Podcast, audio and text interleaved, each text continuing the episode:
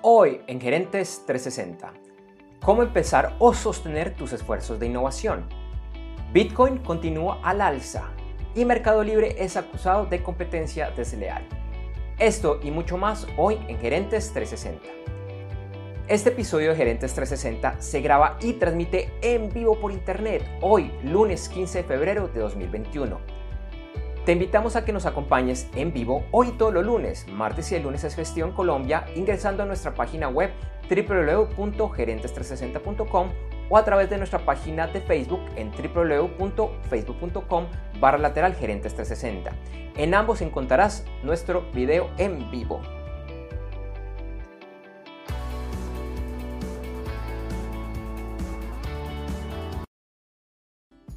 Este episodio de Gerentes 360 es traído por la Masterclass VIP de e-commerce exitoso.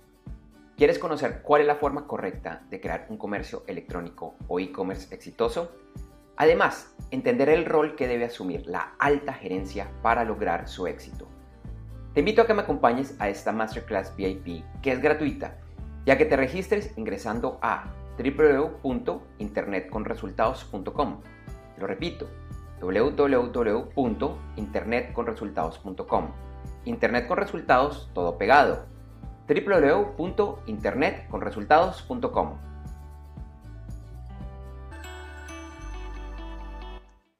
Hola a todos, ¿qué tal? Hola Juan, ¿cómo estás?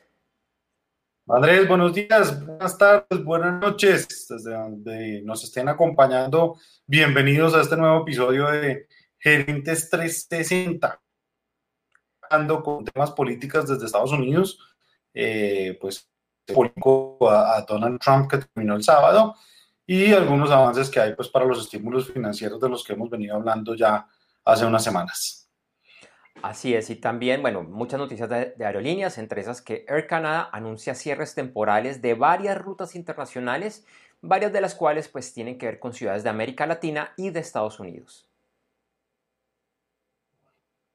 Y Coca-Cola, paques que son 100% eh, provenientes de plástico reciclado. Y vamos a tener un súper experto que nos va a hablar de cómo empezar a sostener tus esfuerzos de innovación. Bueno, Andrés, entonces eh, arranquemos.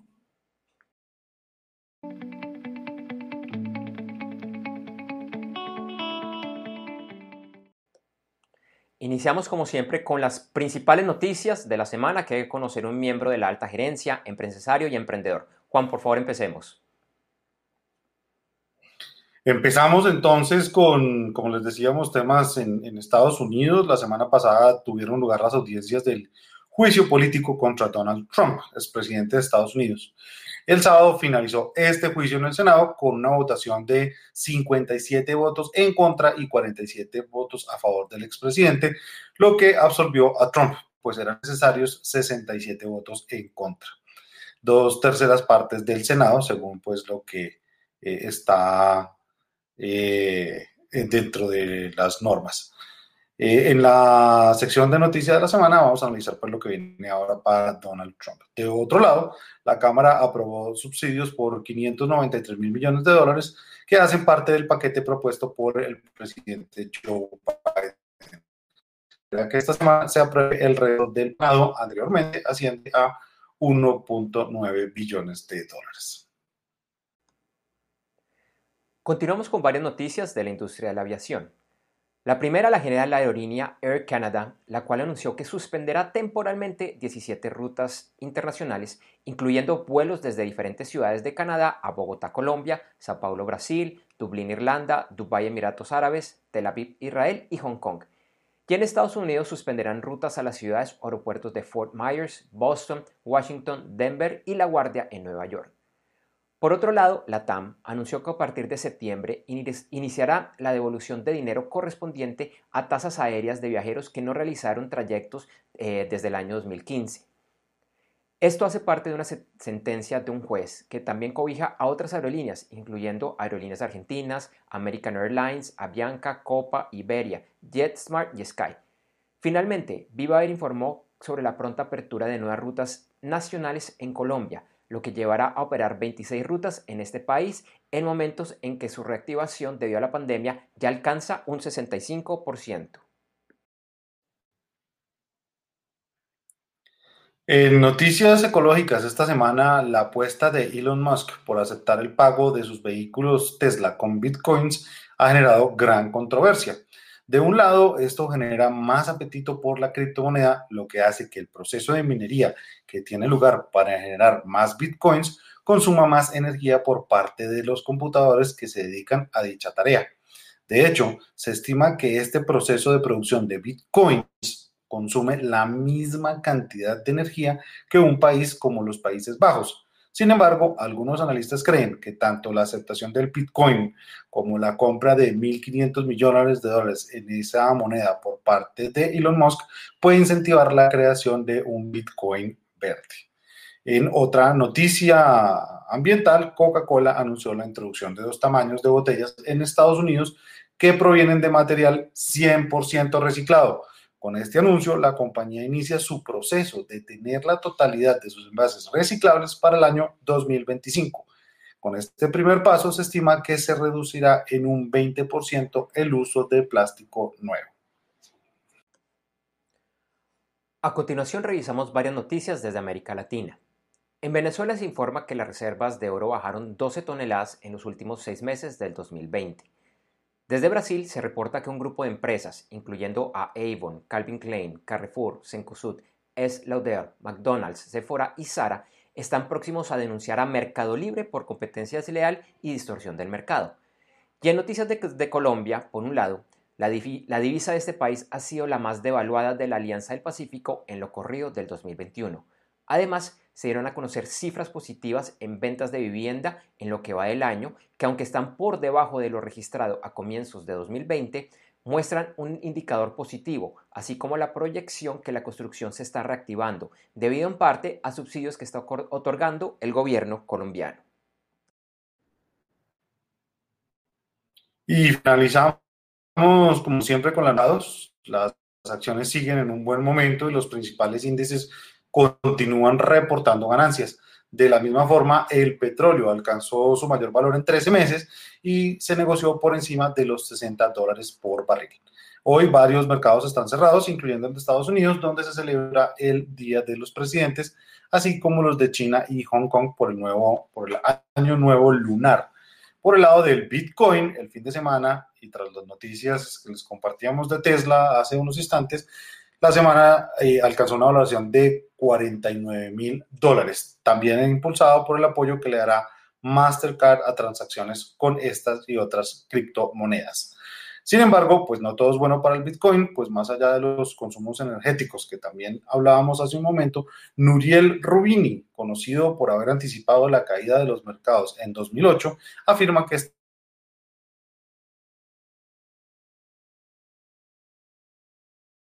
llamadas monedas a este tipo de criptomonedas. Y esas fueron las cinco principales noticias de la semana.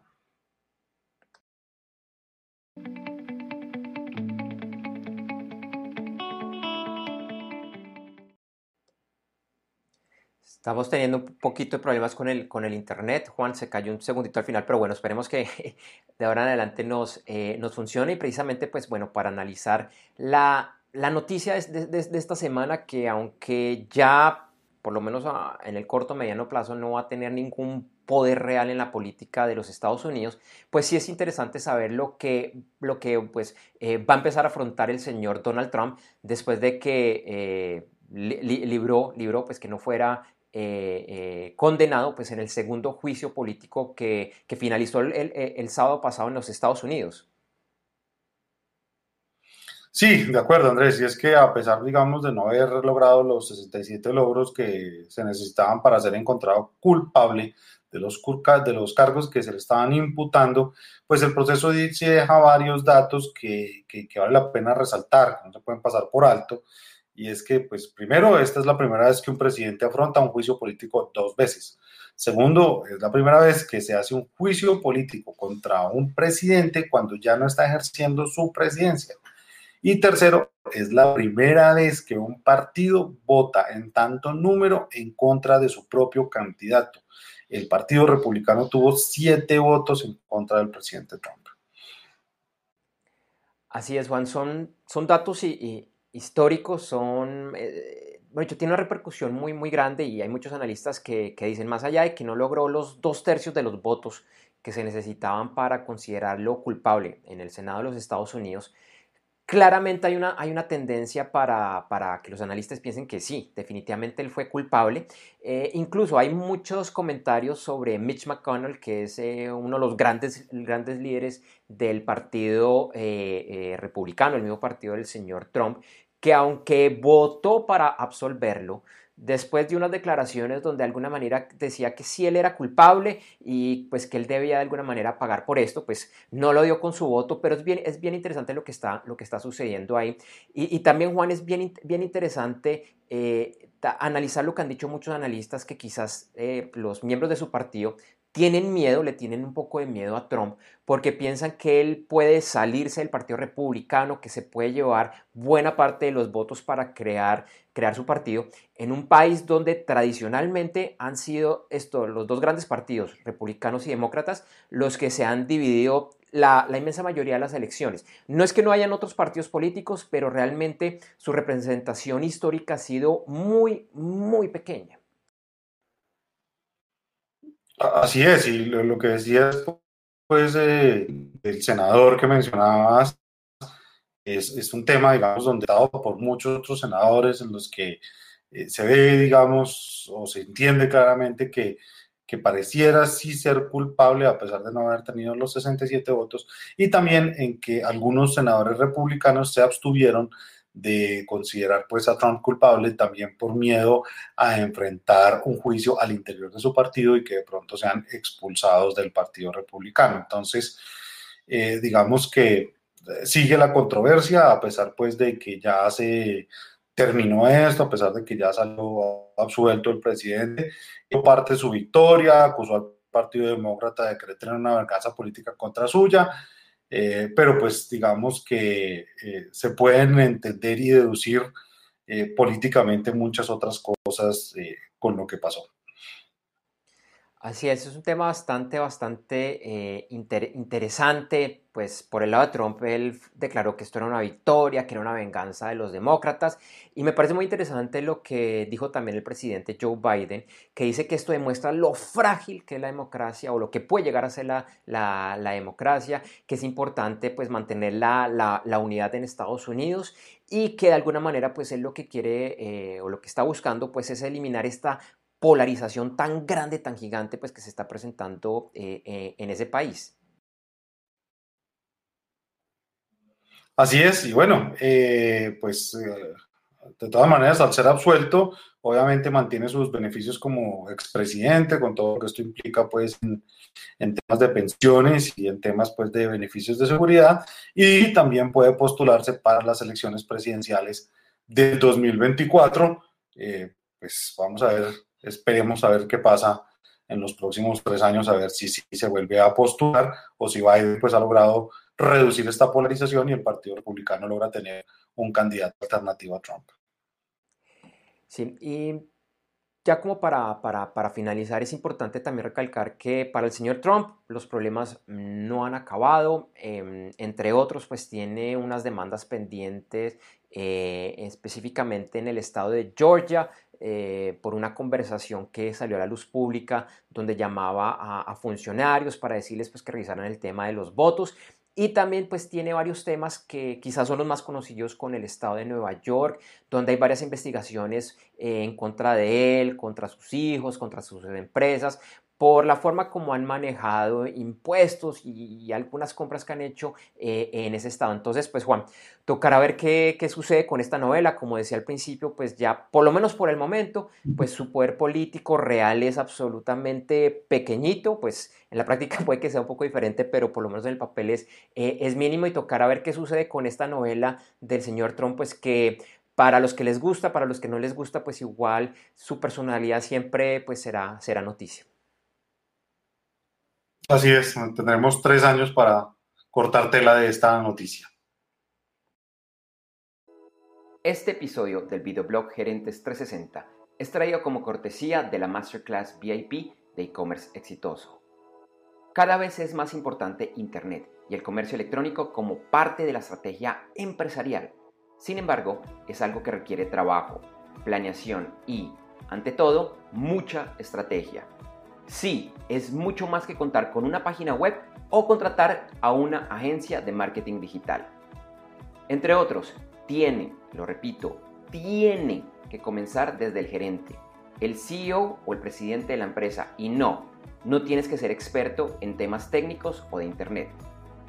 Te invito a conocer más sobre este tema registrándote gratis en www.internetconresultados.com. Lo repito, www.internetconresultados.com. Internet con resultados todo pegado www.internetconresultados.com ya que me acompañes en esta Masterclass VIP de e-commerce exitoso.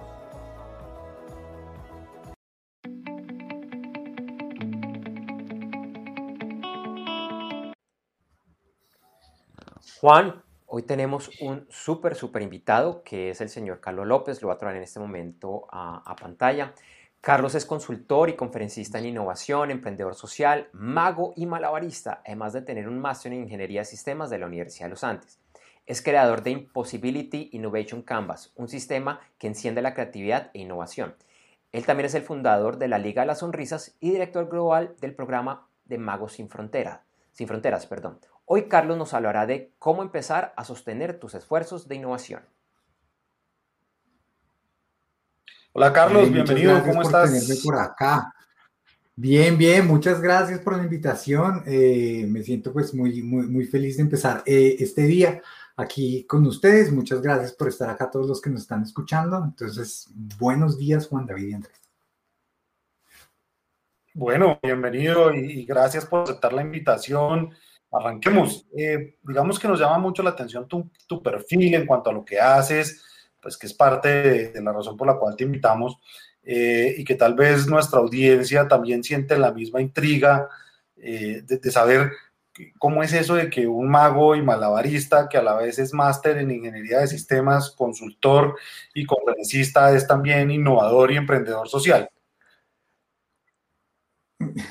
Sí, claro, eso, eh, pero precisamente creo que eso hace que mi punto de vista sobre la innovación sea tan, tan alternativo y tan, tan particular, porque mi vida está hecha de varias cosas, ¿no? La, toda la parte estructurada de ingeniería de sistemas hace que pues la mente esté estructurada, la forma de pensar sea estructurada, pero también la parte de malabares y de, y de magia, pues hace que uno tenga una afinidad cultural y cuando se mezclan las dos cosas, pues salen cosas muy, muy, muy bonitas e interesantes a la hora de crear cosas nuevas o de innovar. Y después de pensar mucho en eso, eh, ahí es donde yo alineo todo para crear un, framework de innovación.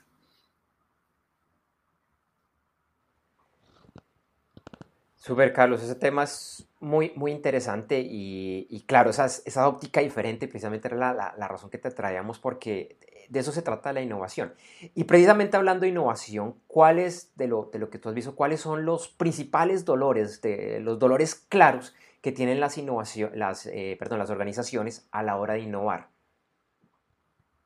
Esos dolores eh, yo, creo que están divididos en dos. El primero es cuando voy a empezar a innovar. Cuando yo voy a empezar a innovar, generalmente todos sentimos una frustración de decir, oh, pero ya que me están diciendo que sea innovador, que sea creativo, que me invente nuevos servicios o nuevos procedimientos, nuevos procesos, y uno a veces no sabe por dónde, por dónde empezar. Entonces, ese es uno de los grandes dolores. Y, la razón de ese, hay dos razones que son muy, muy, muy, muy concretas. Y la primera es la biología, como está hecho nuestro cerebro, que nuestro cerebro está hecho a que si nosotros hacemos una causa y un efecto, o que si nosotros aprendemos a solucionar cierto problema, siempre se soluciona así. Entonces nosotros sí sabemos cómo resolver los problemas o cómo enfrentarnos a las situaciones porque el cerebro nos ayuda a no reaprender siempre, sino a utilizar lo que ya sabemos. Esa es la primera. Y la segunda es la, una razón cultural, que es que si tenemos muchos cerebros como esos y estamos dentro de una cultura donde siempre se han solucionado las los problemas de la misma forma, donde todos pensamos iguales, todos compartimos una serie de, valores, eh, eh, introducir algo nuevo a esa cultura es muy diferente. Entonces, esos son los problemas para, para empezar. Y cuando uno eh, ya tiene algo o, o, o, tiene algo, nuevo, creativo, innovador, ¿Cómo lo sostiene? Entonces, ese, sostenimiento de la innovación tiene que hacerse con disciplina, tiene que hacerse con estructura. Y generalmente se piensa que la innovación tiene que ser como, hay que dejarlos fallar y hay que dejarlos que intenten y, ya, pero no tenemos herramientas para administrar esa innovación. Entonces hay que introducir nuevas herramientas, nuevas formas de medir eh, cómo navegar esa incertidumbre que tiene la, la, innovación, que no son herramientas que nos enseñan en la, en la educación formal o tradicional. Eh, bueno, digamos que mucho de donde aprender de todo lo que esto nos estás diciendo, eh, pero el equipo gerencial, ¿qué hacemos con la información entonces? Hay que, hay que adoptar un mindset para innovar. Hay que, hay que decir, bueno, si, nosotros queremos eh, estar preparados para el futuro, tenemos que crear nosotros un, un, estado mental para, para, para innovar y para continuar esa innovación. Eh, el concepto es muy bonito, hay un concepto que se llama el punto de, de, flexión, que es como si, si yo te digo que, que la, el status quo es como una línea que va de izquierda a derecha y esa línea que va a ir eh, alargándose en el tiempo y eso es nuestro camino y es un camino predecible. ¿Qué quiere decir eso? Que lo que está pasando hoy es muy parecido a lo que va a pasar, a lo que pasó ayer y, y va a ser muy parecido a lo que va a pasar mañana. Entonces, eh, eh, eh, así se mantiene el camino predecible. Siempre va a ser igual, siempre va a ser igual. Pero nosotros para mantenernos adelante de la competencia o para crear cosas nuevas, tenemos que buscar un punto de, de flexión en donde nos salimos de ese normal, de ese, de ese, todo es predecible, a lo que se llama un camino audaz. Y ese camino audaz es, bueno, ¿cómo yo logro salirme de, de ese, ese estado de pensamiento? que es predecible. Para hacer eso hay que, hay que engañar al cerebro, hay que enseñarle al cerebro a, a, quitarse sus limitaciones, a, a, decir, bueno, intentemos pensar de una manera diferente. Y, y, para hacer eso, a mí me encanta el acercamiento que tiene la teoría de nosotros, que es pensar como un mago. Porque los magos son los únicos seres sobre el planeta que ven algo imposible y les emociona pensar cómo lo voy a solucionar en vez de, echarlo a un lado porque es imposible. Entonces, como porque es imposible y la definición de algo imposible es que no se puede hacer, entonces yo no lo voy a hacer. No, al revés. Es como yo me emociono con eso imposible y entonces empiezo a trabajar para solucionarlo. Si yo logro tomar esa forma de ver, de, ver los problemas o, las oportunidades y la adapto para mí, puedo quitarme unas limitaciones eh, que ponemos nosotros sobre, sobre la cabeza para poder empezar a, pensar de una manera creativa eh, e innovadora. Entonces, la, invitación es empecemos a, tener un mindset diferente en donde podemos nosotros quitarnos un poco esas, esas, restricciones para poder pensar de una manera creativa e innovadora y empezar a crear nuevos productos y servicios. Tema muy, muy, muy interesante y que pues la innovación no, no es algo nuevo, es algo que, existe siempre y es como un tema de, moda y es un tema de moda que no es nuevo, también lleva muchas décadas este tema. Y uno lo que ve, Carlos, es que hay algunas empresas, que no voy a decir ningún nombre, pero que la gente dice, wow, esta empresa es muy innovadora, pero esas son la excepción. La mayoría como que, les cuesta innovar. ¿Por qué es tan difícil precisamente innovar? Sí, tienes razón, siempre están esas historias de, volviendo al, concepto que les dije del camino predecible, si ustedes se acuerdan, en el 2007, el camino predecible de los teléfonos celulares era que eran cada vez más pequeños y eran cada vez más asequibles, o sea, más, más baratos, eh, pero tenían más funcionalidades y, y, se iban volviendo más pequeños y era como, bueno, así va a ser y así así era el camino predecible. Hasta que en 2007 llegó un, loco a decir, no, el nuevo teléfono celular es esto, es una panela, o sea, un, celular grandotote y va a ser carísimo y además va a ser mil cosas más que el teléfono, no sé qué. Y, y, ahora, si vemos en el 2020 cómo es ese camino predecible, todos los celulares que se lanzaron el año pasado, los que se van a lanzar este, son muy parecidos a ese iPhone que se lanzó en 2007. Y de nuevo, ese iPhone logró hacer ese camino audaz saliéndose del camino predecible, pero es la excepción. La invitación es a adaptar herramientas y formas de pensar y talleres para que las personas al interior de nuestras organizaciones puedan generar esas nuevas ideas, que a veces suena, suena como muy sencillo, ¿no? Pues piensen de una manera diferente, ¿no? Háganle, generen ideas nuevas. Pero hay que enseñar al cerebro a utilizar diferentes herramientas y diferentes formas de pensar para generar esas nuevas ideas. Una de esas es si los que nos están viendo, o yo sé que ustedes eh, tienen eh, hijos o sobrinos, cuando ustedes están jugando con un, con, con, con un, niño pequeño, digamos el niño pequeño está jugando con un carrito y está jugando con el carrito, en la cabeza del niño están pasando mundos increíblemente creativos e innovadores. El carrito en cualquier momento puede empezar a, a volar y, empieza a volar. Y si uno está jugando con el niño, uno no le va a decir al niño como, oye, no, ese carrito ponlo en el piso, porque es que los carros andan en el, en, sobre el piso, los carros no vuelan. Uno nunca le dice eso porque uno ahí está matando la creatividad del niño, pero eso mismo nos pasa a nosotros.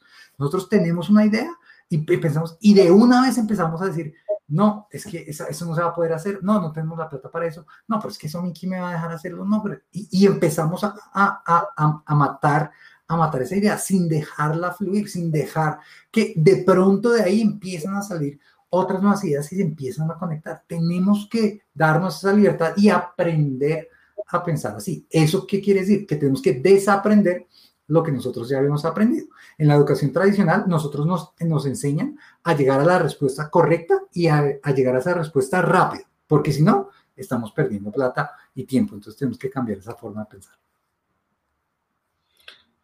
Eh, súper valioso todo esto que nos, nos, nos acabas de decir y, y, digamos que dentro de esa innovación, pues también hay otras microinnovaciones, supongo yo, que se pueden eh, llegar a tener que no sean tan, tan abruptas, pero pues igual innovaciones al fin y al cabo.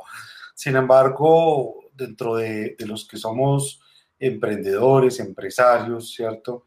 Que, que, que, tal vez nos hemos acostumbrado un poco a llevar de cierta manera las cosas, porque así las hemos construido, qué podemos hacer para tomar ese primer paso, decir, oiga, arriesguémonos a innovar. Sí, primero a, a estar conscientes que es difícil y que, y que, y que va a generar una, un poco de aversión a ese cambio, ¿no? Como, como todo eso es natural. Pero estar dispuestos a adoptar un nuevo lenguaje y adoptar un, una nueva forma de medir el progreso. Entonces, eh, por ejemplo, en, en, el, en, el, en, la incertidumbre que da la innovación, porque sabemos que eh, la innovación tiene que ser eh, probar cosas, ver si funcionan, ver cuál funciona mejor y irse por ese camino. Si esto no funcionó, no funcionó, saber que hay que matarlo. Entonces, cambiar el lenguaje un, po, un poquito. Por, eh, por ejemplo, eh, algo muy bueno es cambiar el, lo que llamamos el, el, el ROI o el Return of Investment a, por, digamos, e, LFI, Learning from Investment. Si yo cambio mi lenguaje, mi mindset para decir, oiga, yo voy a aprender de la inversión y el aprendizaje es ganancia, voy a tener más libertad para, para, para probar cosas. Si yo ya no voy a medir, simplemente es que yo metí tanta plata, a ver cuánta plata me, me, me, me da, me da al final, eh, así no puedo trabajar con la innovación, porque la innovación eh, hay demasiada incertidumbre. Pero si yo digo, bueno, ¿cuánta plata metí y qué aprendizajes tuve? Que esos aprendizajes después si se monta con otros aprendizajes, al final puede llegar a generar algo supremamente más lucrativo que después de que ya se domina, si se puede medir por el return of, of investment, vale la pena. Pero tengo que cambiar ese proceso y el lenguaje que yo utilizo en ese proceso y las formas de medir eh, el éxito o fracaso de la innovación. Y estar Carlos, cómodo con eso, ¿no? Hay que estar cómodo con eso. Carlos, ese tema es, es, es apasionante y sé que vimos solo un pedacitico, pero ya se nos está acabando el tiempo y antes de desconectarnos, pues quería preguntarte dónde la gente puede contactarte, conocer más de lo que tú estás haciendo y, bueno, pues de todo este tema tan increíble que nos acabas de, de contar. Sí, nosotros eh, tenemos una, una página www.carloslopez.co y ahí pueden ver todo lo que hacemos. Nosotros acompañamos todo ese proceso que puede ser para iniciar a innovar o, si necesitan capacitaciones o inspiración o también acompañarlos a un nivel eh, corporativo para generar una fábrica de innovación al interior de una empresa, que eso sería lo que, lo que, lo que todos quisiéramos. Que una, sabemos que una organización grande sabe cómo hacer sus cosas del día a día ¿Qué tal que le pusieran esa misma disciplina, ese mismo empeño a generar su, su futuro nuevo? Que no, no, sabemos cuál va a ser, pero a generar y que eso genere, esperanza. Entonces, www.carloslopez.co, ahí pueden ver todo lo que nosotros eh, tenemos. Y yo quería terminar con una cita que me encanta. Es una cita de Mohamed Ali, que es un, fue un boxeador de Estados Unidos, es sobre la palabra imposible. Él decía que imposible es solo una palabra grande que han usado los hombres pequeños que encuentran más fácil vivir en, el mundo que se les ha dado que explorar el poder que tienen para cambiar. Imposible No es un hecho, es una opción. Imposible no es una declaración, es un reto. Lo imposible es potencial. Lo imposible es temporal. Por eso nada es imposible. Genial, Carlos. Muchísimas gracias. Muy buena cita. Y esperamos tenerte muy pronto en Gerentes 360. Que estés muy bien. Claro, muchas gracias por la invitación. Chao, chao. Te recordamos que este episodio de Gerentes 360 llega gracias a la Masterclass VIP de e-commerce exitoso. En esta Masterclass VIP que yo presento, te cuento el rol que deben asumir las directivas, desde el emprendedor o empresario, pasando por el gerente general, CEO o presidente, hasta las diferentes vicepresidencias y directivas de áreas funcionales para que la presencia en Internet y el comercio electrónico sean un verdadero éxito. También estaré desmintiendo varios mitos y verdades a medias que existen alrededor de este tema. Esta Masterclass VIP de e-commerce exitoso es totalmente gratis y para participar solo debes ingresar a www.internetconresultados.com. Lo repito, www.internetconresultados.com. Internet con resultados todo pegado. www.internetconresultados.com y regístrate. Nos vemos pronto.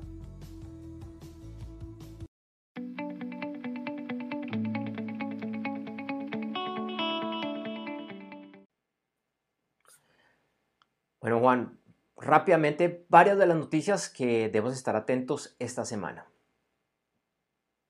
Eh, así es, el martes se reúnen los ministros de Finanzas de la Unión Europea para analizar la situación de esta zona, pues en su comportamiento con temas relacionados a la pandemia.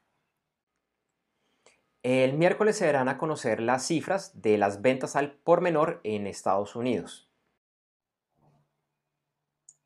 Y también se esperan avances y una posible aprobación del paquete de estímulos económicos por los 1.9 billones de dólares que fueron presentados por el presidente Joe Biden. El jueves comparecerán ante el Comité Financiero de la Cámara de Representantes en Estados Unidos ejecutivos de las empresas Robinhood, Citadel, Melvin Capital y Reddit para revisar lo que sucedió hace un par de semanas con las acciones de la empresa GameStop y que previamente reportamos aquí en Gerentes 360. Y como hemos venido haciendo en las últimas semanas, pues vamos a ver si alcanza por primera vez una valoración superior a dólares.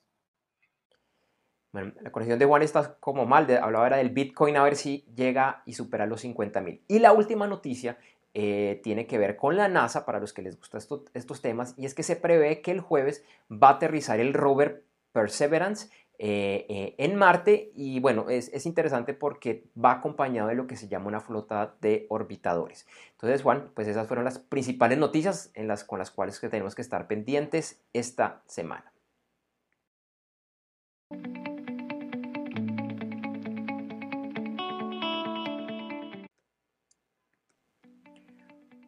Para finalizar este episodio de Gerentes 360, te recordamos que en las notas del capítulo encontrarás información de nuestros auspiciadores y esperamos que los visites. Esa es la forma más sencilla de apoyar nuestra labor en Gerentes 360. También te invitamos a que sigas nuestra página web www.gerentes360.com, así como invitar a familiares, colegas y amigos a que igualmente nos un par de horas después de finalizar la transmisión de este y todos los episodios de Gerentes 360, encontrarás en www.gerentes360.com el video editado y mejorado. Además, en horas de la tarde en la página web podcast.com encontrarás la versión Te invitamos a que nos busques y te suscribas los principales directorios de podcast, incluyendo Apple Music, Google Podcast, Spotify, Deezer, Teacher y Pocket Nos puedes buscar como gerentes 360. Y si todavía no lo haces, por favor inscríbete a nuestra lista de correo electrónico, donde recibirás alertas de nuestros programas e información que creemos será de tu interés. Esto lo puedes hacer en www.gerentes360.com barra lateral lista. De la misma forma, puedes participar en nuestras redes sociales Gerentes 360 en Facebook y Twitter y gerentes.360 en Instagram. O si lo prefieres, nos puedes escribir al correo electrónico hola arroba gerentes360.com. En este espacio publicaremos algunos de los mensajes. Y a mí me encuentras en Facebook y Twitter como Juan de Cuartas y en LinkedIn como Juan de Cuartas. Y a mí me encuentras en Facebook, Twitter, Instagram y LinkedIn como Andrés J. Gómez. Gracias por vernos y acompañarnos hoy en Gerentes 360. Te invitamos a que nos acompañes en vivo el próximo lunes 22 de febrero de 2021. Iremos en vivo ese día a las 8 de la mañana, hora de Colombia, Ecuador, Panamá, Perú y hora del Este, a través de www.gerentes360.com o nuestra página de Facebook www.facebook.com barra lateral gerentes 360. Recuerda que iniciamos la transmisión unos 10 a 15 minutos antes con el detrás de cámara. ¡Feliz semana para todos!